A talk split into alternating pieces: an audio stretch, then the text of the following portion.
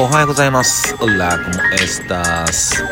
今日の東京は、えー、晴れてます。えー、今日もね、東京は、え冷えてますけども、え雲一つない、え青空、え穏やかな、え冬の朝を迎えております。おはようございます。えんやです。え今日は1月の、え18日ですね。えっとね、まあ、東京はね、えまあ、冷えてるけども、まあ、晴れていて、ただね、やっぱり雪の多い、えー、ところは本当に今すごいですね。はい。えー、で、友達、え、山形に住んでる、え友達が、ツイッターにね、えちょっと様子を上げてくれてたんですけども、いや、すごいよ。本当も何にも見えない。うん、雪で。うん。いや、本当まあ、ホワイトアウトっていうかね、で、まあ、やっぱり、えー、車にも乗らなきゃいけないだろうし本当に、えー、気をつけてほしいなって思いますね。で我々は、えー、やっぱ本当乾燥ですよね。火の元、うん、この辺は本当に、え十分注意していきましょう。で、まあ、今日はと言いますか、まあ、昨日ね、え漫画家の、え水島新司さんが、えお亡くなお亡くなりになられたというね、えまあ、途方が、えー、入ってきましたよね。うん。やっぱり水島新司さんといったらドカベン。うん。の野球漫画ですよね。ドカベンだったりアブさんだったり。うん。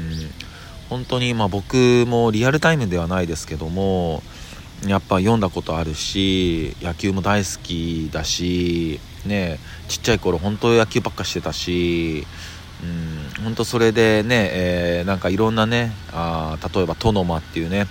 えー、登場人物がいろんなこう打ち方をしたりするんだよね、うん、そういうのを真似したりもしたし、ね、いわきの悪球打ちとかさ、うん、いや真似した人いっぱいいると思う本当に。本当にまあ当時だけじゃなくて今もなおこう野球好きの、えー、人たちや少年たちまたその球界ね野球の関係者の方々にもね本当に、えー、数えきれない多くの影響を与えられた、え、漫画家さんですよね。うん。いや本当にこう楽しませてくれてうん。またこれを通じてね野球好きになった人もいっぱいいると思うしもっと野球のこと知りたいと思った人もいっぱいいると思うしうん。なんかそういうことをね表現活動を通じて、えー、できるって本当にすごいことだからうん。ね。作品は永遠に残るんでね、うん、これからも愛される、えー、作品になると思います。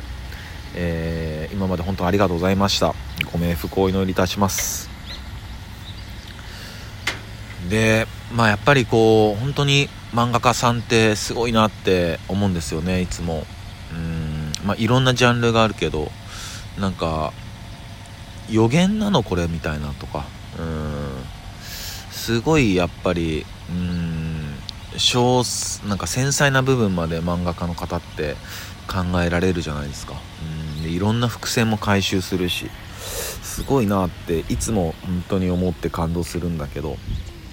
で今日は、えっとまあ、僕はね、えーまあ、ジョジョの奇妙な物語」っていう漫画がむちゃくちゃ好きなんだけど、えー、それをね、えー、書いてらっしゃる荒木博彦先生っていうね、え、漫画家の先生がいらっしゃるんだけど。でこの「ジョジョの奇妙な冒険」っていうのは例えば、えーと、敵だったり味方だったりの、えー、名前だったりあと特殊能力の名前とかが、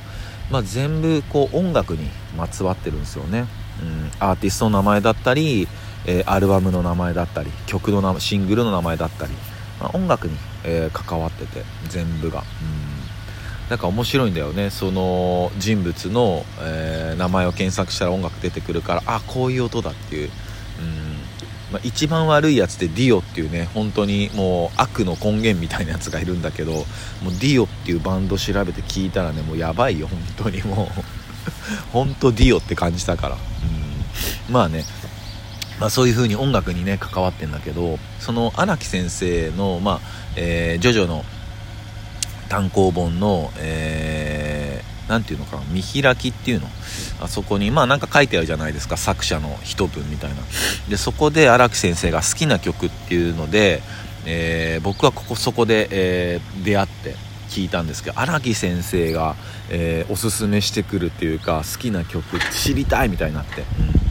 うん、でそれが今日の曲なんだけど、え、タイトルは「スリープウォーク」えー、1959年「スリープウォーク」えー、演奏してるのはサントジョニーっていうね、えー、ブルックリン出身の、えー、4つ違いの、えー、兄弟で、えインストゥルメンタルロックバンドですね。サントジョニー、うん、でこの「スリープウォーク」って曲は、まあ、ロックンロール黄金期の中でも最大のヒット曲の一つみたいですね、うん、でこのサントジョニーは、えスチールギターを演奏してる、まあえー、インストロックバンドなんですけど、まあ、このスチールギターっていうのは何ぞやというと、えー、まあ、ハワイ発祥の、えー、ギターで、ま演奏方法の一つでもあるしまたその演奏方法に向けて作られたギターのことスチールギターって言って何ていうのかな、まあ、こうギターを水平に置いてうんこう鋼の棒とかでこうスライドさせてでピックで弾いて演奏させるっていうね、えー、技法そういうギターみたいなんだけどこのサンタンドジョニーのお父さんが、えー、ラジオでねあの、まあ、第二次世界大戦中に、えー、まあえー、オクラホマだったかなどっかに駐留してた時に、えラジオでこのスチールギターの曲を聴いたみたいなんですよね。それを聞いたお父さんは、えっと、その自分の奥さん、まあ、サンタジョニーのお母さんに手紙を出してこの楽器をその子供たちに学んでほしいっていうね手紙を送ったみたいなんですよね、うん、でそこから、まあ、サンタジョニーは、えー、まあ、スチールギターだけじゃなくて、まあ、ギターだったりドラムだったりなんかバンドを組んだりしてねあそういう、まバンド活動を始めていくみたいですよね、うん。でもう、えっと、12歳とか、えー、それぐらいの時にはもうその地域では結構有名で人気のある、えー、バンドになってたみたいですね。すごいよねそれは、まあ、そんだけまあ才能があったりとかあと、まあ、お父さんの情熱もあるしねまあ本当のめり込んでたんでしょうね音楽に、うん、である時その弟のジョニーが、えー、16, 16歳の時に、えー、お父さんにいやロックスターになるために、えー、僕は学校を辞めたいと、うん、言い出すんですよね、うん、したらもうその当時その当時の学校っていうのは、まあ、今もそうだけどやっぱり教育ってやっぱすごく贅沢なことなんですよね。すごく恵まれてることなんですよね、うん、で当時なんてもっと余計にそうだったと思うしでもお父さんは、えー、星は空にある」って答えるみたい。もうねお父さん超アーティストじゃない。星は空にあるって。だからお前はスターなんだからもう学校とかそんなとこにいんなみたいな。やばいよね。その返しされたらお父さんってなっちゃうよね。うん。かっけえなとか思って、でえー、っとこのサンタンジョニーはその後にあのギグをした後は眠れずジャミングを始めたっていう、えー、曲を作り出すんですよね、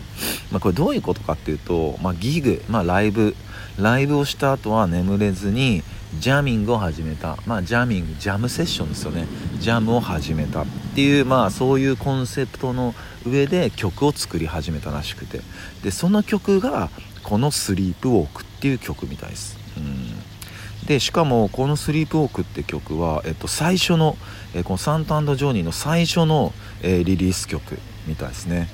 で、えー、もちろんサンタジョニーで作曲してるんだけどそのサントの奥さんにアンアンっていう方がいらっしゃってこの方も、えー、作曲に携わってたみたいです。なんかこう細かくいくとサントジョニーと、えー、サントの奥さんのアン。この3人で、えスリープウォークは、え作曲したと。